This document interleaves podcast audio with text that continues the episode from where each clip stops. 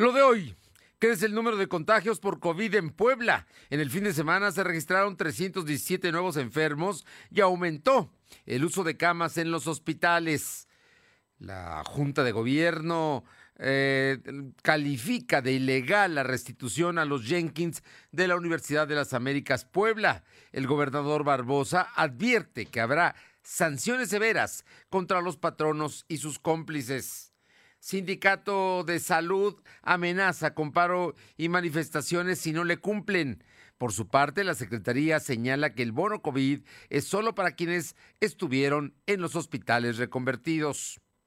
Esta tarde, la mesa de los otros datos con Fabiana Briceño, Rodolfo Ruiz y Jorge Rodríguez. La temperatura ambiente en la zona metropolitana de la ciudad de Puebla es de 24 grados. Lo de hoy te conecta. Hay bloqueos en el puente internacional. Está pidiendo el apoyo de la policía. Noticias, salud, tecnología, entrevistas, debate, reportajes, tendencias, la mejor información. Lo de hoy, Lo de hoy radio con Fernando Alberto Crisanto. ¿Qué tal? ¿Cómo está? Qué gusto saludarle. Es lunes y bueno, pues es un lunes 19 de julio del 2021. Ya estamos, ya estamos pues más allá de la mitad de este que es el eh, primer mes del segundo semestre. Se está, el tiempo vuela y hay mucha información. Por lo pronto, agradecimiento a todos los que nos hacen el favor de sintonizarnos a través de la 1280 aquí en la ciudad de Puebla y la zona metropolitana. En la que buena de Ciudad Cerdán en el 93.5, en Radio Jicotepec en el 92.7 y en el 570 y en La Magnífica, en el 980 allá en Izúcar de Matamoros. Gracias, gracias a todos por estar con nosotros y a quienes también nos siguen a través de la plataforma www.lodehoy.com.mx y a través de redes sociales en eh, estamos en Facebook, Instagram, Spotify, Twitter, en eh, como LDH Noticias y también nuestro canal de YouTube como LDH Noticias. Ahí, ahí nos encontramos, ahí estamos con todas las ganas de informarle y de llevarle todos los detalles. Y aquí en lo de hoy radio. Vámonos de inmediato con lo que ha acontecido en las últimas horas. Formalmente, el tema de la tercera ola ya le está pegando a Puebla. Somos uno de los 10 estados con mayor número de casos de contagios. Seguimos en el semáforo verde para el gobierno federal, pero la verdad es que aquí las autoridades estatales hace rato que ya lo marcaron amarillo y no le dude que regresemos al naranja. Por lo pronto, estamos así, con los cuidados y con los decretos y con la reducción de los aforos en lugares donde no se ve que haya reducción en algunos de ellos, pero ya hay clausuras, en fin, el fin de semana se cerraron un cine incluso. Silvino Cuate, cuéntanos, hoy qué reporta la Secretaría de Salud de los casos confirmados de nuevos enfermos de coronavirus. Muy buenas tardes. Muy buenas tardes a ti a todo el auditorio. Pues informaste que este fin de semana la Secretaría de Salud registró 317 nuevos enfermos de coronavirus y 12 defunciones. Actualmente hay 88.853 acumulados y 12.881 fallecidos. El secretario de Salud, José Antonio Martínez García, explicó que el viernes por la noche se registraron 126 nuevos enfermos, el sábado 135 y el domingo 56. En relación a los decesos, el viernes eh, y sábado fueron 5 por cada día y el domingo ocurrieron dos defunciones. El, secretario, dijo que hay dos, 428 casos activos distribuidos en 30 municipios. Además, se tienen registrados 215 pacientes hospitalizados, 26 se encuentran graves. También comentarte que el secretario informó que la ocupación hospitalaria y en la zona metropolitana y el área conurbada de Puebla se encuentran en un 21%, mientras que al interior del estado es del 23%. Y por el momento no se han reconvertido más hospitales, siguen funcionando el Hospital General de Chirula, que está al 100% reconvertido para la atención COVID, al igual que el César de San Aparicio y el César de Cholula. Cuestionado sobre cuántos casos activos COVID con las nuevas variantes hay en Paula, el secretario dijo que los laboratorios donde se hacen las pruebas solo les notifican de las variantes presentes en la entidad, pero no de los pacientes que tienen esta enfermedad. También para finalizar, dijo que al último corte no se han presentado incidentes en los 23 municipios donde comenzó la vacunación para las personas de 30 años de edad, al igual que en los 32 municipios al interior del estado, donde están aplicando segundas dosis a poblanos de 40 años. Información. Bueno, pues ahí está, se está haciendo todo, los hospitales están ahí, no están aumentando, pero Van al alza, van al alza ya. El, hospital de San Andrés Cholula tiene un número importante de camas utilizadas, eh, Silvino. Efectivamente, en un reporte pues pudimos observar que el tema de las de las camas sigue creciendo y aunque señalan que al momento no han incrementado como tal la ocupación de camas, pues eh, al, nivel federal pues sí existe una ocupación enorme, pues se encuentra al 25% de ocupación, que es el Hospital General de Chilula, donde se están atendiendo pacientes COVID, Fernando. No, bueno, y hay hospitales como el de Izúcar de Mandamuros, donde ya no hay ventiladores, ¿no? Simplemente se están usando todos. Efectivamente, el Izúcar de Matamoros se encuentra al 100% de acuerdo al, al reporte federal, mientras que el Hospital General de la zona número 20 del, IMSS se encuentra, eh, que se encuentra en la Margarita, está al 15%, el Hospital Regional de Puebla se encuentra al 14%, y eso implica un alza en la ocupación de pacientes. Hace unas semanas reportábamos que ya parecía que todo iba a volver a la normalidad, pues no. Ahí está la tercera ola. Gracias, Silvino. Vámonos con mi compañera Alma Méndez, tema Universidad de las Américas Puebla.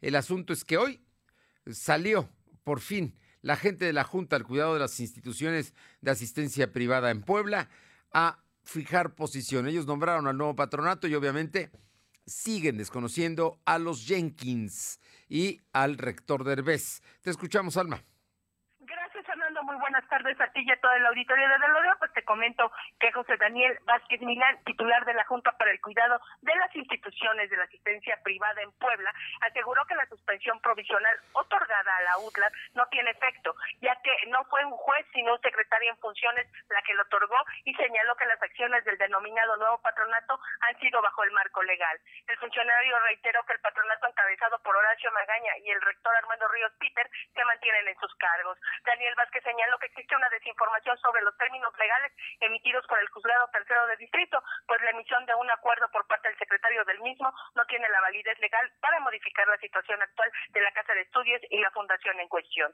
Vázquez Milán mencionó que el Tribunal de Justicia Administrativa del Estado de Puebla ordenó al patronato de la función Mary Street Jenkins como medida precautoria mantener las cosas en el estado que actualmente se encuentran, es decir, que continúe el nuevo patronato designado el pasado 28 de abril de 2021 y no el patronato cargo de Margarita Jenkins. La información, Fernando. Bueno, pues ahí está. Es la Junta, es, una instancia del gobierno del Estado la que determinó y la que insiste, porque incluso un tribunal administrativo de Puebla ratificó que no pueden revocar, no pueden restituir como eh, ordenó un juez federal el viernes, eh, se supo el viernes, pero fue el jueves, eh, todo a los Jenkins. Así es que el asunto sigue en tensión y esperando qué va a pasar con las clases, ¿no? Esperemos que todo se arregle pronto. Gracias. Vamos con mi compañero Silvino Cuate, porque del tema de la Universidad de las Américas, hoy el gobernador Barbosa Huerta fijó posición y es una posición verdaderamente mm, contundente en términos de, de que no, dice que no se permitirá el despojo de los Jenkins a la Fundación y a la Universidad de las Américas. Te escucho, Silvino comentarte que el gobernador Miguel Barroso Huerta advirtió que habrá sentencias severas en contra de los responsables del despojo del patrimonio de la Fundación Mary Jenkins. Además señaló que por el bien de la comunidad universitaria de la este conflicto se debe resolver pronto. El titular del Poder Ejecutivo dijo que tras la reapertura de las investigaciones se delinearán responsabilidades a personas de toda índole, incluso de sujetos que no se esperaba, pues hay una gran confabulación que involucra a privados, entidades públicas y a hombres de poder en su tiempo. El Madero Poblano afirma que los integrantes del anterior patronato, a través de fondos de enormes fondos económicos, litigan para recuperar la universidad, mientras que el nuevo patronato está actuando por la vía legal. Para concluir, Broso Huerta pidió a las dos partes llegar a un acuerdo por el bien de la fundación. La información. Bueno, así es que sentencias fuertes, severas contra los Jenkins. Bueno, por lo pronto Vamos a ver. Y les eh, recomienda que se sienten a negociar. Yo creo que ya están negociando, ¿eh? ya deben estar platicando por lo menos. No sé hasta dónde vayan a aceptar regresar su dinero o, que les quiten la UDLAP, pero en eso están. Lo que sí puedo decirte hoy es que difícilmente regresará Luis Ernesto Derbez a la rectoría del UDLAP. Vámonos con otros temas. Gracias, eh, querido Silvino. Bueno, le, le recuerdo que en Esplanada Puebla el verano está en modo on aprovechar las rebajas de verano y también visita la feria. Visita Esplanada Puebla y pasa un momento inigualable. Yo creo que es una de las mejores plazas de Puebla. Vale la pena que vaya. la va a pasar muy bien. Y vámonos con mi compañera Aure Navarro para que nos comente, porque hoy hubo mm, posicionamiento del diputado federal de Morena, Alejandro Carvajal, uno de los reelectos por el municipio, y habló de la preocupación que existe por el acuífero del Valle de Puebla. Como quiera que sea, se está acabando el agua, Aure. Efectivamente, Fernando, como bien lo mencionas, les comento que el diputado federal reelecto por Morena, Alejandro Carvajal, presentó un exhorto para que el Poder Federal, a través de la Semarnat, Profepa y Conagua, pues realice una intervención integral urgente para cesar la sobreexplotación del acuífero del Valle de Puebla y evitar así la aparición de más socavones. Advirtió que de seguir esta sobreexplotación en la zona de la entidad, pues en un lapso no mayor a los cinco años, la región de Cholula, pues quedará sin agua en sus pozos e incrementará la contaminación también del río Alceteca, Zaguapan y Atoyac. Por esta razón, el diputado federal reelecto busca que el Poder Federal decrete una veda para que durante estos cinco años pues se permita la reestructuración natural tanto del Valle de Puebla y así se evite pues también dijo la generación de más socavones como el que ya se registró en Juan de Bonilla, Fernando. Bueno, pues ahí está la posición, ¿eh? Yo creo que sí es una llamada verdaderamente oportuna de atención a este tema que es más delicado de lo que esperamos, porque hay una sobreexplotación de los mantos freáticos del el Valle de Puebla. Y mira que hemos tenido graves problemas con el abasto de agua en distintas etapas de la vida de esta ciudad. Muchas gracias. Gracias. Vámonos con mi compañera Alba Méndez, eh, porque el tema de salud, los sindicatos insisten, la Secretaría no les cumple, no paga. Te escuchamos, Alba. Gracias, Fernando. Pues comentarte que efectivamente el día de hoy la Secretaría General del Sindicato Nacional de Trabajadores de la Secretaría de Salud, sección 25, Patricia Parra Maldonado, señaló que hasta el momento no se han levantado de la Asamblea Permanente, pues no se han cumplido con los compromisos establecidos con la Autoridad de Salud Estatal. Indicó que en caso de no dar solución a sus demandas, los trabajadores analizarán realizar una marcha u otras acciones mismas que se determinarán esta semana. En cuanto al tema de bono COVID, aseguró que se pidió a los colaboradores que los colaboradores estuvieran en activo y recibieran dicho beneficio el pasado 15 de julio, donde se reportó que en total son 9.006 eh, trabajadores y lo recibieron 3.546, eh, la cantidad de 3.000 pesos, faltando todavía 5.462 para que reciban este apoyo. Y bueno, pues Parra Maldonado dijo que nuevamente la Secretaría no cumple con su palabra, ya que el propio titular aseguró que este bono iba a ser entregado a todos los trabajadores, por lo que en la reunión que se realizó se enfatizó que la base trabajadora debería de recibir este beneficio. La información, Fernando. Pues ahí están, son los números, son los datos. Vamos a ver qué pasa, porque hoy el secretario de Salud dijo otra cosa. gracias, eh, Alma. Vamos con Silvino Cuate, que tiene la información del secretario José Antonio Martínez García sobre este tema del bono a los trabajadores del sindicato y a los plantones y la marcha que ya están anunciando. Te escuchamos. José Antonio Martínez García, informó que en la posible marcha que realice el Sindicato Nacional de Trabajadores de la Secretaría de Salud es porque han desvirtualizado la información se exigen que se les pague el bono COVID a todos cuando solo es para los que han estado en los ocomios COVID. El secretario explicó que ya se revisaron los 10 puntos de las peticiones del sindicato y en su momento se hizo todo el análisis de cómo se va a solucionar, pero quedaron inconformes por el pago del bono. Ante esta petición, el secretario expuso que este bono era un pago de agradecimiento que realiza el gobernador Miguel Soporta y solo se otorgó a quienes estuvieron en la primera línea de batalla. No obstante, el sindicato exige que el bono que se eh, entregue sea para todos. Cabe recordar que Patricia Parra, secretaria del sindicato, solicita al gobierno que pague al bono a los 9.000 trabajadores del sector y no solamente a los 4.000 que están registrados. Y recordemos que desde el 22 de junio eh, los trabajadores se mantienen en un paro de dos horas por el tema de que mejoren las condiciones laborales. Fernando. Eh, pues mira que ya, ya está, están pidiendo que sea a todos y son las dos secciones del sindicato las que lo están pidiendo. Vamos a ver cómo termina esta historia, ¿eh? porque, bueno, pues es, es un conflicto sin duda entre el sindicato y la Secretaría de Salud. Muchas gracias. Bueno, y le comento que el precio de gas LP eh, rompe récord y se está vendiendo hasta en, en 10, 15.57 el litro, informa la Profeco. Pues no sé dónde, porque aquí hay gente que está pagando más de 600 pesos por litro, ¿eh? La verdad es que complicado el asunto del gas, del gas LP. Y le comento que seis personas quedaron atrapadas en un derrumbe que se dio en una construcción de Lomas de Angelópolis. Eh, eh, esto en la 3, en la Gran Reserva. Hay seis personas que están atrapadas en este momento. Vamos a una pausa, regresamos. Lo de hoy es estar bien informado. No te desconectes. En breve regresamos. Regresamos.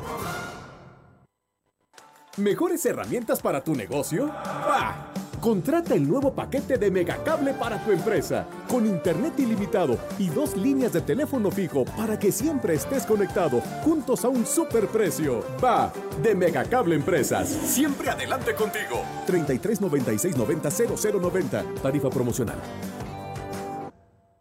De hoy eres tú.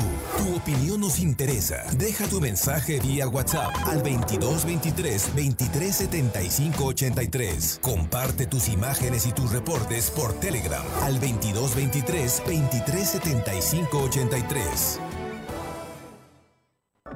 El Programa Nacional de Vacunación COVID-19 se realiza en diversas etapas en todo México y en la CNDH estamos atentos para que todas las personas sean vacunadas. Si sufriste discriminación o te negaron la vacuna sin justificación, comunícate al 800-715-2000, donde te orientaremos al respecto. Recuerda que el acceso a la vacuna es un derecho y debe estar garantizado para todas las personas. Comisión Nacional de los Derechos Humanos, defendemos al pueblo. Somos la mejor red de telecomunicaciones en México para tu negocio. Conecta tus oficinas y sucursales con la red más poderosa de servicios a través de conexiones de Internet o redes privadas virtuales. Con la máxima velocidad de conexión de hasta un gigabit por segundo. Descubre la red que tu negocio estaba esperando. Metro Carrier Evolution 3396 96000. Lo de hoy es estar bien informado. Estamos de vuelta con Fernando Alberto Crisanto. Bien, son las 2 de la tarde con 16 minutos y le agradezco muchísimo a mis compañeros que, están esta tarde aquí en la mesa de los otros datos. Sí, porque aquí nosotros tenemos otros datos y le doy la bienvenida y le agradezco mucho a Fabiana Briseño, que es consultora en comunicación. Fabiana, qué gusto que estés con nosotros. Muy buenas tardes. ¿Cómo estás, Fernando? Buenas tardes. Hola a todos, el auditorio. Bien, y también está Rodolfo Ruiz, eh, que es director de iConsulta y autor de La Corte de los Milagros, columnista político. Rodolfo, muy buenas tardes. Fernando, ¿cómo estás? Buenas tardes. Y en unos segundos más se incorpora ya, ya acabamos de hacer comunicación con Jorge Rodríguez, que es el subdirector del Sol de Puebla, autor cotidiano de A Puerta Cerrada. Y Puebla tiene semanas, estas dos semanas que no nos hemos visto, eh, Fabián y Rodolfo, hay asuntos verdaderamente importantes. ¿Y qué te parece? Eh, no vamos a respetar el tema de la mujer primero. Le vamos a dar la voz a Rodolfo Ruiz para que nos platique de cómo ve el tema de la Universidad de las Américas Puebla. Rodolfo, ¿cómo va a terminar este asunto? La UDLAP es una institución muy importante. Bueno, eh, hijos tuyos han estado en esta universidad y la elegiste precisamente por su calidad, por su formación. Pero en este momento la situación es, creo yo, de incertidumbre. Pues mira, Fernando, ¿cómo va a terminar? La verdad es que quién sabe. Lo que sí, lo que sí se prevé es un conflicto largo, complicado. De hecho, tenemos hoy en la práctica, tenemos dos rectores, Luis Ernesto Derbez y tenemos a Armando Ríos Peter, y tenemos a dos patronatos, el patronato original y un patronato designado por la Junta para el Cuidado de las Instituciones de Asistencia Privada del Estado de Puebla. Entonces, ¿en qué va a terminar? La verdad es difícil. Lo que se prevé es que es un conflicto largo, es lo que se prevé que es un conflicto largo, complicado, que ojalá no termine afectando a la comunidad universitaria, a la comunidad de la UDLA, no afecte a los maestros, pero sobre todo, Fernando, que no afecte a los alumnos y a los padres, porque lo que pagan los alumnos que están inscritos en la UDLA, pues no es, no es cualquier cosa, Fernando, son alrededor de 100 mil pesos por semestre, por cuatrimestre. Pues. Sí, sí, sí. Entonces, es, es, una universidad cara, muy reconocida, muy acreditada, que ojalá este conflicto pues no le termine pegando, ¿no? Eh, Fabiana, ¿cómo, ¿cómo, se observa el, el, tema de la Universidad de las Américas Puebla en, en todo este contexto? O sea, sabemos que hay un problema sin duda judicial, que puede ser tan largo. Pero también hoy les puedo comentar que ya se sentaron a negociar representantes de los Jenkins con representantes del gobierno de Puebla. ¿A dónde va a llegar? No sé, pero de que están sentados, están sentados. ¿Me escuchas? ¿Me escuchas, Fernando? Estamos ya al aire, estamos al aire, ah, Fabiana. Perfecto, se corta. Bueno, yo coincido con lo que dice Rodolfo. ¿Dónde vaya a terminar y cuándo? La verdad desconozco. Lo que sí es que llevamos ya tres semanas con esta situación y es lamentable, evidentemente, como, como dijo Rodolfo, ¿no? Por los padres de familia, por la comunidad. Es una institución que lleva 80 años, mismas que nos han puesto a Puebla en el ojo del mundo. Entonces, esa es la parte, yo creo que eh, triste, ¿en qué sentido? ¿no? Que al final eh, necesitamos poner siempre a Puebla en otra posición, porque lamentablemente esto nos lleva a, un conflicto, el cual la verdad es, es, es, que no perjudica a los alumnos, ¿no? Y que no nos, no nos perjudique también como poblanos y evidentemente que es una institución que a nivel mundial estamos en el top 10, ¿no? Entonces, esa parte es la, preocupante y esperemos que, pues, que se pongan de acuerdo, que esto se arregle y evidentemente para el bien común de la comunidad, ¿no? Jorge Rodríguez eh, se integró ya y Jorge es subdirector de El Sol de Puebla. También has escrito del tema de la Universidad de las Américas Puebla. Eh, según tu experiencia y cómo has visto, porque no es el primer conflicto que tiene la UDLAP, hemos visto algunos otros conflictos. Eh, cuando llegó, el, cuando se fue el maestro Palou, cuando tuvimos el problema Tú eras muy joven, yo creo que eras un niño en 1976, que hubo una huelga del sindicato y que entró Macías Rendón, y ahí llegó como vicerrector Luis Ernesto Derbez en aquellos años, después toda la movilización que se dio para que saliera Macías Rendón y entrara eh, Enrique Cárdenas. En fin, la universidad, como todas las instituciones que viven, tienen conflictos, tienen, pero no habíamos visto uno como este, Jorge Rodríguez. Gracias, Fer. Buena tarde, Fabiana. Muy buena tarde, Rodolfo. Un gusto otra vez compartir la mesa con ustedes. Tenía un año, Fer, efectivamente, así que no, no tengo registrado ese, ese acontecimiento. Pero sí, Fer, este, ay, Fer, ¿qué te digo? Pues ya, ya, ya, ya todo lo dijeron y coincido plenamente. A mí lo que me preocupa es, es la narrativa que se queda para la historia. Y la narrativa es de un gobierno, quien sea, le tocó a Barbosa, pero bueno, a veces Barbosa siente las, los comentarios personales, pero no es personal la narrativa que se va a quedar históricamente es que, hubo una intromisión del Estado, con todo y policías eh, armados, eh, irrumpiendo en la universidad más prestigiada que tenemos en, el Estado, así, de simple, ¿no? Y, efectivamente lo que me preocupa son, son dos cosas. Lo que pase ahorita con su planta de, estudiantes, quienes sí estén animados a continuar o no, porque justo es el cambio de, de semestre y ya hay que inscribirse, Sé que los papás ya, este, pues ya recibieron ahí la, comunicación para que tengan ya que empezar a pagar el curso que viene. Y bueno, esto los agarra desinformados y ante la incertidumbre de no saber si continuar o no con lo que ello implica, porque quien decida sacar a sus hijos, pues finalmente truncará los estudios universitarios de, los mismos, porque entonces tendrá que ir, dependiendo de, de, lo avanzado que ya estuviese, pues tendrá que buscar opciones en otras instituciones. Y para el futuro lo que, eh, lo que me preocupa es el tema de los egresados, porque si esto mancha, mancha de manera permanente eh, la, imagen de la institución con base en el tema de la calidad, pues va a ser ahora más complejo que los egresados este, cuenten con, la calidad o respaldo que tenían antes, ¿no? Entonces, creo que eso es lo que me preocupa. Y, ya en el ámbito, para terminar esta participación, de la actuación del Estado, también además de que irrumpe de manera fuerte, así vistosa, escandalosa, pues se atreve a, hacer juicios, ¿no? Para el gobierno del Estado, Derbez es un delincuente, para el gobierno del Estado sí hubo, sí hubo desvío de recursos, para el gobierno del Estado eh, sí se están apropiando de cosas que no les correspondían. Y bueno, lo que pasó con el, yo no sé quién vaya a ganar, pero lo que pasa el viernes con, con Derbez, que presenta un documento, la universidad presenta, la, la Fundación Yankees presenta un documento y dicen, oigan, tengo una, un amparo temporal, pues eso nos confirma que el pleito no ha terminado. Y el pleito no ha terminado y el gobierno ya emitió juicios. A eso me refiero con la historia.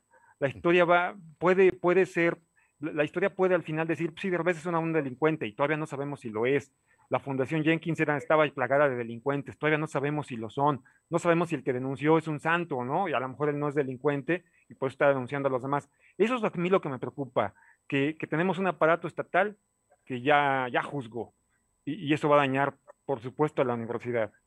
¿Crees que regresen en agosto a clases como estaba estimado? Como las dos, las dos gestiones, tanto de Reyes como eh, Ríos Peter han dicho que en agosto tendrán que estar en clases. Yo sí creo que van a regresar porque es la posición de Ríos Peter. Yo creo que sí va a regresar. Vamos a ver cómo regresa, porque también tengo información de que esta quincena, aunque él diga que todo salió muy bien y que, que pudieron pagarle a la gente, a muchos les pagaron hasta el viernes 16, cuando incluso ya les estaban diciendo desde el jueves 15 que quizá los rescindían porque pues ya les daban su finiquito porque ya no los necesitaban o no tenían con qué pagarles. O sea, no es cierto que, que, la universidad esté, esté rodando como debería hacerlo, ¿no? ¿Y tú qué crees, eh, Fabiana? ¿Regresan en agosto o no?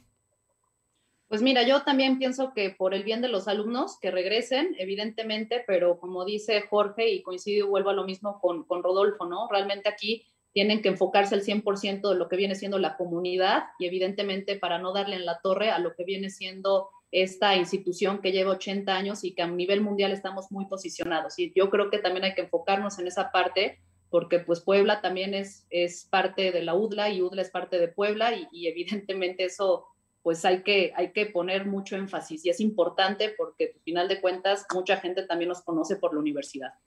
Bueno, la universidad es una de las más importantes del país, universidades privadas importantes. Rodolfo Ruiz, ¿tú sí crees que pues, regresen el día 10? Está establecido el regreso a clases en la Universidad de las Américas Puebla. Yo no veo condiciones, Fernando. Y lo que más me preocupa es algo que mencionaba Jorge. O sea, no solamente es que los alumnos opten por irse a otras instituciones sino que la planta académica universitaria, la planta académica de la UDLA, los investigadores opten por irse también a otras instituciones. Es muy difícil construir una planta de investigadores, una planta de académicos, pero ante este conflicto no sería raro que muchos académicos prestigiados de la universidad recibieran invitaciones o ellos, o ellos mismos optaran por irse a otras instituciones. Ya nos pasó en la época de este conflicto con eh, recordar el conflicto de, de, Palau y Nora Lustig, muchos de los académicos más prestigiados de la, del Departamento de Economía, pues terminaron, terminaron yéndose. Y la UDLA Puebla, que era una referencia, digamos, a nivel nacional en, digamos, en esta materia, en esta licenciatura, pues dejó de serlo. Ojalá no vaya a ocurrir lo mismo, eh, digamos, en esta coyuntura, que muchos de los maestros que dan eh, prestigio a esta institución, pues terminen, terminen yéndose al TEC de Monterrey, al Colegio de México, al CIDE. Sería muy, pero muy lamentable. Como lamentable, Fernando, me parece la actitud eh, de esta mañana del, del, presidente de la Junta para el Cuidado de las Instituciones de Asistencia Privada. Da una conferencia de prensa, fija su posición, pero no acepta preguntas, Fernando. Y creo que si alguien tiene que aclarar qué pasó, por qué tomaron la decisión de eh, de nombrar un nuevo patronato, pues es justamente esta, este órgano desconcentrado de la Secretaría de Gobernación, la Junta para el Cuidado de las, de las Instituciones de Asistencia Privada. Creo que tendría que explicar, en principio, quiénes la integran y qué nos llevó a tomar esta decisión de quitar a los, al, al, al patronato que, que existía, por qué lo quitaron y por qué decidieron poner a unos nuevos patronos que no tienen ninguna vinculación, tienen pocos vínculos con la, con la comunidad académica de la Universidad de las Américas. ¿Qué llevó a, la Junta de Gobierno a decidirse por estos y no por otros eh, miembros de su patronato? Importante lo que dices, porque además a los mismos eh, integrantes de la Junta no los conocemos, ¿no? No son gente, digamos, con prestigio, con antecedentes. Y no es gente vinculada a Puebla ni gente vinculada a la comunidad universitaria. Sí. Pues ahí, hay irregularidades, y como bien dice Jorge, pues se tendrían que probar y se tendrían que probar en las instancias judiciales correspondientes, pero creo que pues los nuevos tendrían que tener por lo menos un vínculo, un vínculo, pues ser egresados o gente, digamos, reconocida por la comunidad académica de la UDLA. Científicos, Podrían ser, sí, sí, sí. Claro, tendrían vínculos, digo, todos, por ejemplo, los que han antecedido, han tenido Nora Lustig, era doctora en economía, Pedro Palou, doctor en este, historia. muy prestigiados, sí, claro. que podrían ser los el propio de Derbez, de gobierno. El propio Derbez. Y ahora Ríos Peter, que incluso tiene posgrados, maestrías. En fin, son gente que Pero no tiene doctorado. Y es una de las cosas que se ha establecido en los estatutos. Si Ríos Peter tiene, es, es, tiene dos licenciaturas, tiene dos maestrías, egresado de instituciones muy prestigiadas, pero no tiene doctorado. Y si ese es uno de los requisitos, pues se tiene que cumplir, Fernando. Fernando. Yo no dudo en, la, capacidad, en el talento de Ríos Peter, pero si el estatuto dice que tiene que ser doctor, pues tiene que ser doctor. No, y que, tiene, que también digo, para ser rector es todo un procedimiento y es un proceso, no nada más es, bueno, ahí tú vas, ¿no? Hombre, es, es, es, es todo, todo un proceso para llegar a ser un rector y más de una universidad con esta trayectoria, ¿no? Jorge, me decías algo. Jorge. Pero, este, pues, yo, yo, sí dudo de la capacidad de Ríos Peter, pero bueno, hay tantas historias que se cuentan de él, de, de gente de la Ciudad de México, pero bueno, y alguna, bueno, ya, ya la, ya la este, reveló ya reveló Rodolfo Ruiz en su columna incluso lo que el gobernador pensaba de él. Pero bueno, o sea, no creo que sea un cuate preparado para eso. Pero creo, creo que hay una parte que todos olvidamos y me parece que es primordial. Se supone que Ríos Peter, este patronato y esta junta son provisionales. Se supone que hay un demandante que demanda, perdón, a los, a los demandados y los quiere quitar, quiere que le regresen a la universidad. En teoría, estos cuates, incluyendo Armando Ríos Peter, son provisionales en lo que se resuelve ese tema y en lo que se logra eso. Yo lo que esperaría es que, que Ríos Peter no desmantele la universidad, que si tiene un poco de inteligencia, deje todo como está, que solamente camine, camine, camine, que se resuelva el tema jurídico, mientras, y ojalá fuese pronto, si, si el demandante tiene la razón, mientras le entregan la, la, institución, la fundación y el patronato al demandante. Y entonces, quien, quien sí tendría entonces ya que sentarse hacer un plan para la universidad hacia el futuro. Pero, pero no debemos olvidar que en teoría Ríos Peter es provisional, ojalá no se quede ahí varios años, ¿no? O, todo lo que queda del sexenio del gobernador Barbosa, ojalá. Bueno, hay reglamentos que dicen que los provisionales duran un año, ¿no? Es, lo que decía Fabiana, que hay todo un procedimiento para hacerlo. Sin duda, eh, la UDLAP va a seguir siendo tema y vamos a ver, ya nosotros vamos a regresar al siguiente programa en agosto y veremos ya qué es lo que pasa. Por lo pronto, antes de ir a una pausa, quisiera dejar sembrado un tema que me parece importante. La semana pasada fueron ratificados ya quienes van a ser los coordinadores de las fracciones parlamentarias, pero el viernes pasado se dio el caso de que a un empresario, expresidente municipal de Tepeaca, eh, lo hacen el eh, coordinador de la fracción mayoritaria de Morena en la Cámara de Diputados. Es un asunto interesante, importante, y más bien por los antecedentes y por el personaje y por su vinculación con eh, Casaguayo. ¿Les parece que platiquemos regresando de una breve pausa del tema? Claro que sí. Sí. Bueno, vamos, vamos a una pausa, volvemos. Lo de hoy es estar bien informado. No te desconectes. En breve regresamos. Regresamos todos los interesados en contribuir al conocimiento para el desarrollo social, regional y sustentable del país y la construcción de políticas públicas de alcance nacional, el Centro de Estudios Sociales y de Opinión Pública CESOP los invita a participar en la primera edición del Premio Nacional de Investigación Social y de Opinión Pública. La convocatoria se encuentra abierta hasta el 31 de agosto de 2021. Consulta las bases en www.diputados.gov.mx diagonal CESOP. Cámara de Diputados. Legislatura de la Paridad de Género. Somos la mejor red de telecomunicaciones en México para tu negocio. Conecta tus oficinas y sucursales con la red más poderosa de servicios a través de conexiones de Internet o redes privadas virtuales. Con la máxima velocidad de conexión de hasta un gigabit por segundo. Descubre la red que tu negocio estaba esperando. Metro Carrier Evolution 3396 lo de hoy es para ti. Conéctate a www.lodehoy.com.mx y suscríbete para recibir la mejor información en tu email. Ahora con Gas del Atlántico, tú pones el precio. Porque entre más litros cargas, más ahorras. Si tus pedidos de gas LP estacionario son mayores a 100 litros, pregunta a tu vendedor o al 271-747-0707 para conocer más del programa. Y si aún no cuentas con el servicio gratuito de envío de nota digital, solicítalo para que puedas verificar que lo que cargas es lo que pagas. El beneficio de precio diferenciado aplica en cada carga y no es acumulable. Gas del Atlántico. Lo de hoy es estar bien informado. Estamos de vuelta con Fernando Alberto Crisanto. Estamos en la mesa de los otros datos y le decía yo que el viernes se designó al diputado Sergio Salomón Céspedes eh, Peregrina, el nuevo coordinador de los diputados de Morena en el Congreso local. No es un perfil exactamente, no es como de Morena, más bien sería como un perfil FIFI, eh, Jorge Rodríguez. Sí, corrígeme, Fer, antes de aliarse con el morenovallismo y ser candidato de Movimiento Ciudadano en 2018, fue priista, ¿verdad? Él fue Sí, diputado del dirigente PRI. del Comité Municipal del PRI en Tepeaca. No, no, Así no, es, no. entonces como dices, fue empresario, Sí, sí, sí, priista, sí. morenovallista, ahí fue de Movimiento Ciudadano y pues ahora sí, efectivamente es morenista, ¿no? Ajá. Nada más digo tres, tres cosas breves.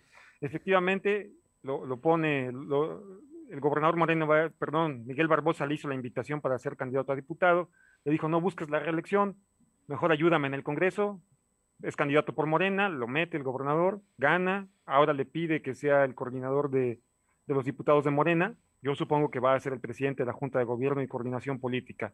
Es muy importante porque confirma que el gobernador tendrá el control del Congreso.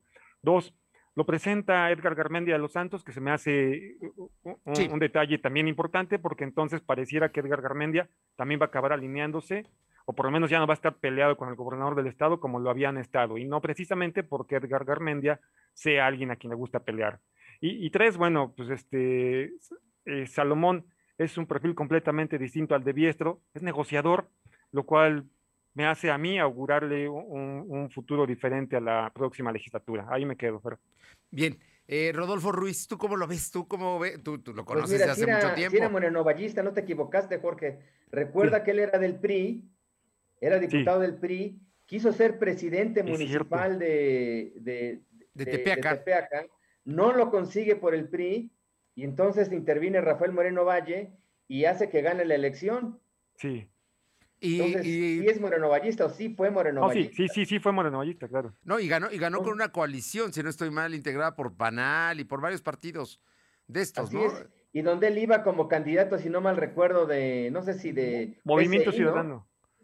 Ah, Movimiento Ciudadano. Movimiento Ciudadano, sí. Sí. Bueno, pues ahí está. Entonces, Sí, digamos, sí, Rodolfo. es un perfil conciliador, es un perfil totalmente distinto al que tuvimos en esta 60 legislatura. Es una gente con oficio, con experiencia, fue dirigente municipal del PRI, ya fue diputado local en alguna ocasión y ya fue presidente municipal. Y es un cuate que tiene buenas relaciones, es un, es un, no es conflictivo, eh, eh, es, es un buen negociador y tanto así que este, pues logró, digamos, hacerse de la confianza del gobernador, del actual gobernador, para que lo hiciera el líder del grupo parlamentario y seguramente será el que presida el órgano de gobierno de la Cámara de Diputados, es decir, será el presidente de la Junta de Gobierno y Coordinación Política de la 61 legislatura. O sea, es una gente, digamos, de diálogo, es una gente, este, pues no conflictiva y creo que le puede ayudar al, al gobernador y le puede ayudar a Puebla. Bueno, ¿y ahí cómo Bueno, lo ves y- ahora ahí con los, con los otros coordinadores? Estefan del PRI, que tiene un número de diputados interesante, los panistas que tienen más, que es la segunda fracción y que también ya está designado eh, quién va a ser su coordinador, ¿no? Eduardo este, Alcántara. Alcántara, ¿no? Que va a Por lo ser... menos él va a arrancar, Fernando. Yo no sé si él vaya a ser. Sí. De que que va a arrancar, va a arrancar. Ajá. Porque bueno, eh, recuerda que es una atribución del presidente del Comité Directivo Estatal del PAN designar al coordinador. Si Genoveva Huerta logra reelegirse, pues lo más seguro es que Eduardo Alcántara Montiel Mm. mantenga la coordinación de los diputados. Pero yo te aseguro que si Genoveva Huerta pierde No. la reelección, Ujú. es decir, pierde la presidencia del Comité Directivo Estatal del PAN, seguramente el que llegue no va a mantener a Eduardo Alcántara, Alcántara. como coordinador de la bancada del PAN. Digo, pero para el arranque, ¿cómo los ves? ¿Cómo ves Pues mira, este- esa junta de este, coordinación? Pues mira, creo que están, es, es- es gente con experiencia, son todos negociadores. O sea, Jorge Estefan, bueno, pues es... es Bueno, y ya, y ya traen escuela, ¿no? Al final. Sí, Digo, al final ya todo el mundo acaba del lado de escuela buena, ya se viene para acá y bueno, al final les vienen también a enseñar un poco. La verdad es lo que decían ustedes. a- eh, Sergio Salomón, la verdad es una persona que es, eh, que es conciliador, que es empresario y la verdad esperemos que le dé un cambio a- al rostro del consejo. Y como, como también dijo Jorge, ¿no? Al final es moderador y, y- y esperemos que les vaya bien. Y ¿Algo habrá más? que ver qué, digamos, qué ocurre con Jorge Estefan. Finalmente hay un pliego de observaciones por más de dos mil millones de pesos que corresponden al, al, al periodo 2019 y ya nos aclaró el auditor que ese pliego de observaciones pues no hay daño patrimonial, al menos de Barbosa, que sí hay daño patrimonial de otros eh, que estuvieron al frente de la gubernatura. Y ahí estuvieron pues Guillermo Pacheco Pulido y el anterior, este, Rodríguez ¿Cómo se llama el Almeida. que estuvo como encargado, el que era el secretario de Gobernación. Jesús? Rodríguez Almeida. Sí. Rodríguez Almeida. Almeida, Entonces, si, si, si, si, si nos atenemos a lo que dijo el auditor eh, del Estado, pues la bronca está en esos dos gobiernos. Y Jorge Estefan, pues era ni más ni menos que el secretario de Finanzas de Guillermo Pacheco Pulido. Bueno, yo te puedo Y decir. estuvo ahí porque pasó el filtro de Miguel Barbosa. Claro. Yo, yo, te voy a, yo, yo te voy a comentar que en este momento está ya ese pliego de observaciones, el 95% de las obser- observaciones están solventadas. El 95%, falta un 5%. Algo, algo queda ahí, ¿no? Pero bueno. Con ese 5% le pueden, le pueden hacer presión para que no se salga de la raya. Por lo menos Jorge Estefan va a llegar al Congreso del Estado, va a ser diputado, porque este Congreso, eh, como decía hoy, consulta ya bajó la cortina, ¿no? Sí. Y, y todavía Nunca- le faltan dos meses, Fernando, que es lo más lamentable. No, y ya se fueron de dejando varios vacaciones, por lo pendientes, pronto. varios pendientes que estaban en su propia agenda. Esa agenda nadie se las impuso, esa agenda la, la- la propusieron ellos y es una agenda que olvidaron. El tema de la, de la despenalización del aborto era un tema de Morena, un tema de campaña que se olvidaron. Como eso, como el tema del agua potable y como la ley de desaparecidos. O sea, muchos son los pendientes que deja la legislatura saliente, la 60 legislatura. La legislatura presidida por Biestro y por la, y por la actual presidenta. Nora Escamilla. Nora Escamilla. Nora Nora Escamilla, que va a Nora ser Merino coordinadora Escamilla. de los diputados Nora del Merino. PT, ¿no? Del Partido del Trabajo. Por cierto, eh, eh, ¿qué qué nos puedes decir, Fabiana, de, bueno, ahora de, de este escenario? Ya, ya nos habías dado un adelanto de, de tu conclusión sobre el diputado Céspedes, pero ¿qué debemos esperar del próximo Congreso? Estefan va a ser, por cierto, el presidente de la Comisión de Presupuesto, por lo menos en esas negociaciones ya están.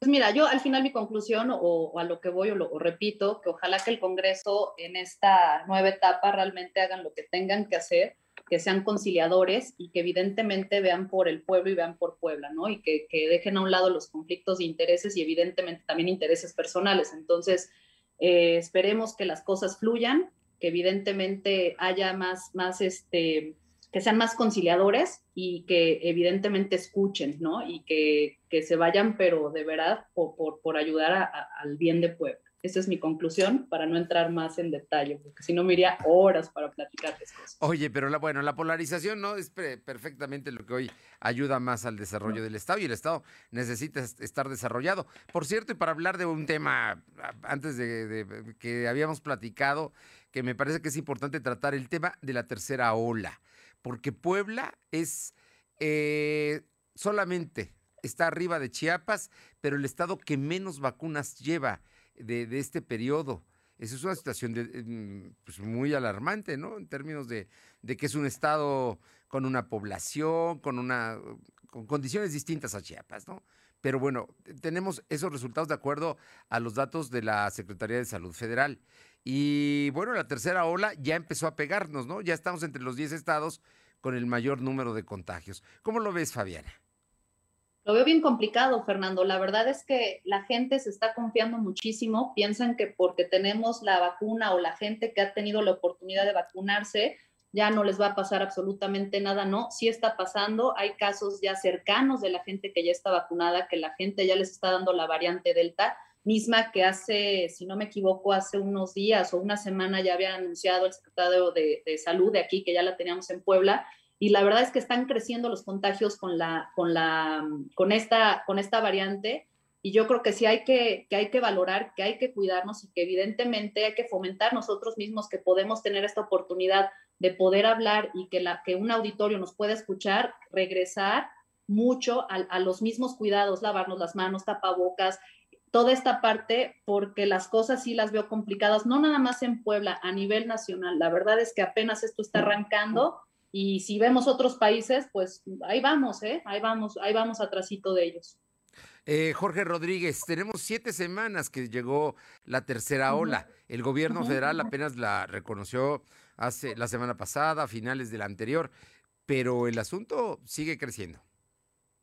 Sí, Fer. Y Yo ya no los veo. ¿Me, ¿Sí me ven, Fer? ¿Me Yo- te vemos muy bien, te vemos muy bien. Perfecto. Eh, pues creo que lo que está pasando con la tercera ola, Fer, y, y además con las variantes que existen ya a nivel mundial, una de ellas más, más preocupante y grave, la variante Delta, pues creo que lo, que hace es recordarnos que se trata de una pandemia que no, no ha desaparecido y de que seguimos siendo además este blanco fácil de que nos dé un, de, sufrir un contagio y pues perder la vida por ello. Creo que eso es lo, principal que, que, hay que apuntar. Y por otra parte, pues está, está, en el debate ¿no? a nivel mundial.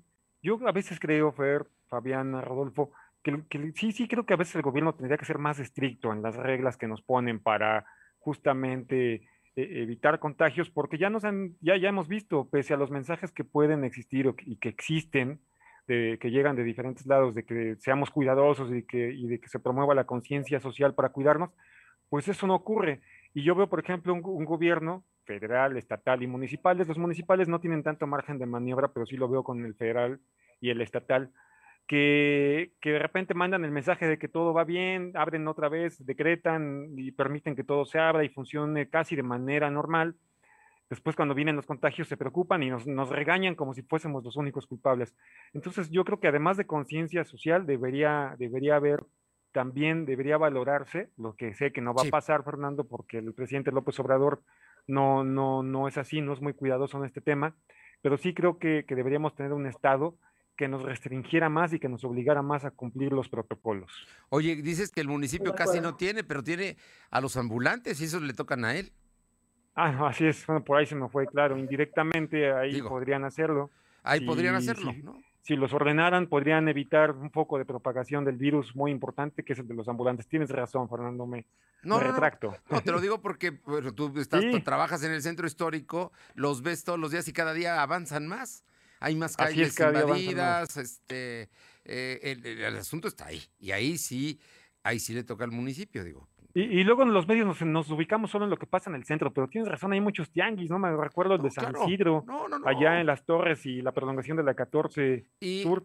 Es, es, un caos y cada vez son más días y se, se extienden más. O sea, hay muchos ambulantes en toda la ciudad. No, en todos lados, ahí les va, digo, es como experiencia. ayer, precisamente domingo en Atlisco, bueno, había un, un fiestón ¿qué te gusta? Unas 500 personas en un terreno que dices, ¿y dónde está la autoridad? O sea, si esa es la parte preocupante, que, a final de cuentas yo no sé en dónde están o, dónde están viendo, dónde están los protocolos, porque están dejándolos ir, pero, pero, pero te estoy hablando y, de verdad, o sea, de que empezó esta fiesta a las 12 del día y eran las 2 de la mañana y la fiesta seguía. Bueno, me explico? Y eran 300, 400, hasta 500 personas. Increíble lo que estamos viviendo y que no se den cuenta y que no estén haciendo absolutamente nada.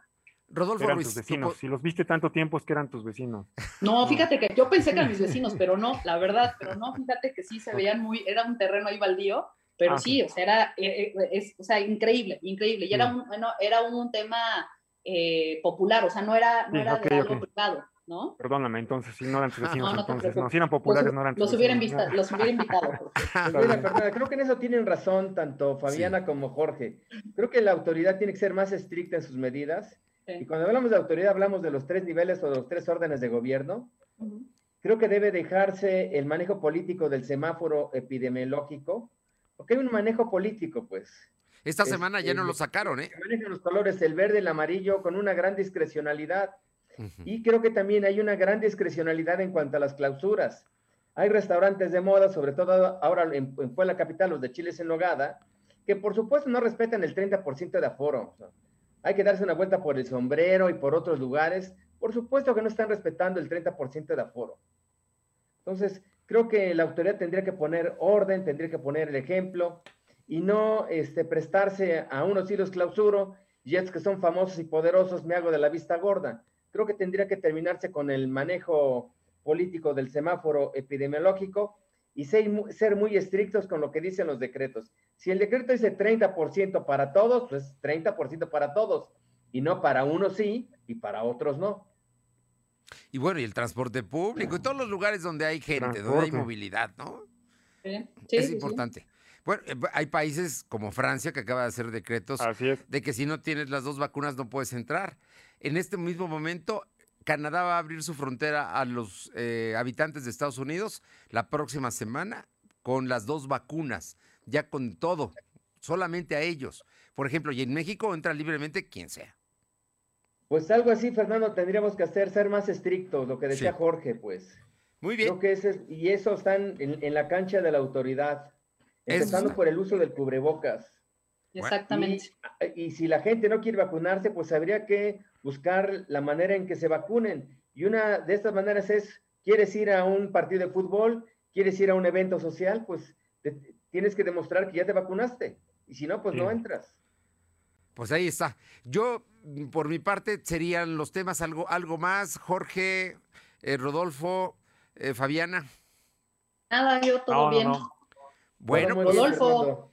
Ya nada más, el- nos vamos a ver el día 2, un día después de la, de la consulta popular del presidente. Yo solamente les diría, yo creo que va a ganar el sí. Digo, la verdad es que eh, todos estaríamos los mexicanos de acuerdo en que se lleve a juicio a quien cometió irregularidades. El tema es cuánta gente habrá. ¿Cuánta gente estimas que vaya, Rodolfo?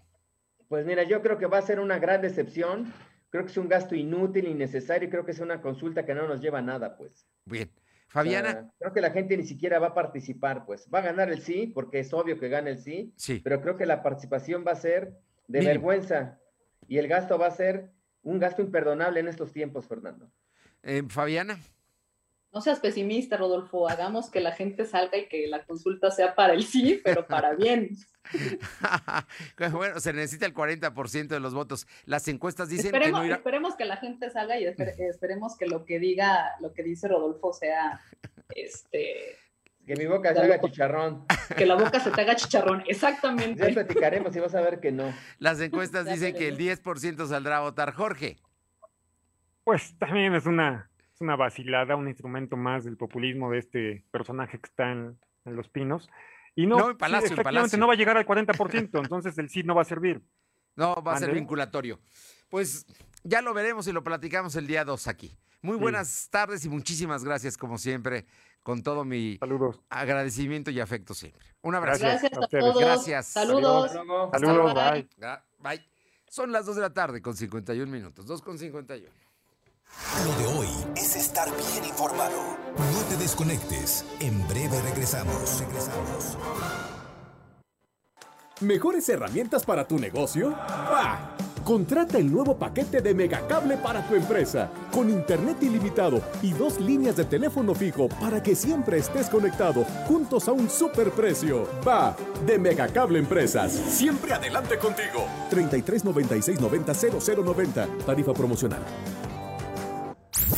Lo de hoy radio. Con Fernando Alberto Crisanto. La información y tendencias que debes conocer. De lunes a viernes, de 2 a 3 de la tarde. Por esta frecuencia. O por internet. www.lodehoy.com.mx.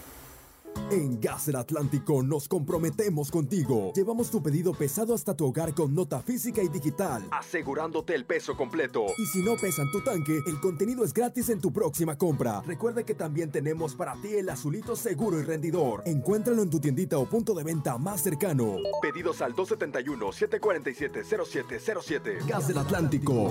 Sí. No. No. Sí. No. Sí. En las grandes decisiones del país, nuestra opinión es importante. Por eso, este primero de agosto participa en la consulta popular. Si tu credencial para votar venció en 2019 o 2020, podrás utilizarla para participar, pero perderá vigencia al día siguiente de la consulta, por lo que tendrás que renovarla de inmediato. Este primero de agosto, celebremos la democracia. Contamos todas, contamos todos. INE.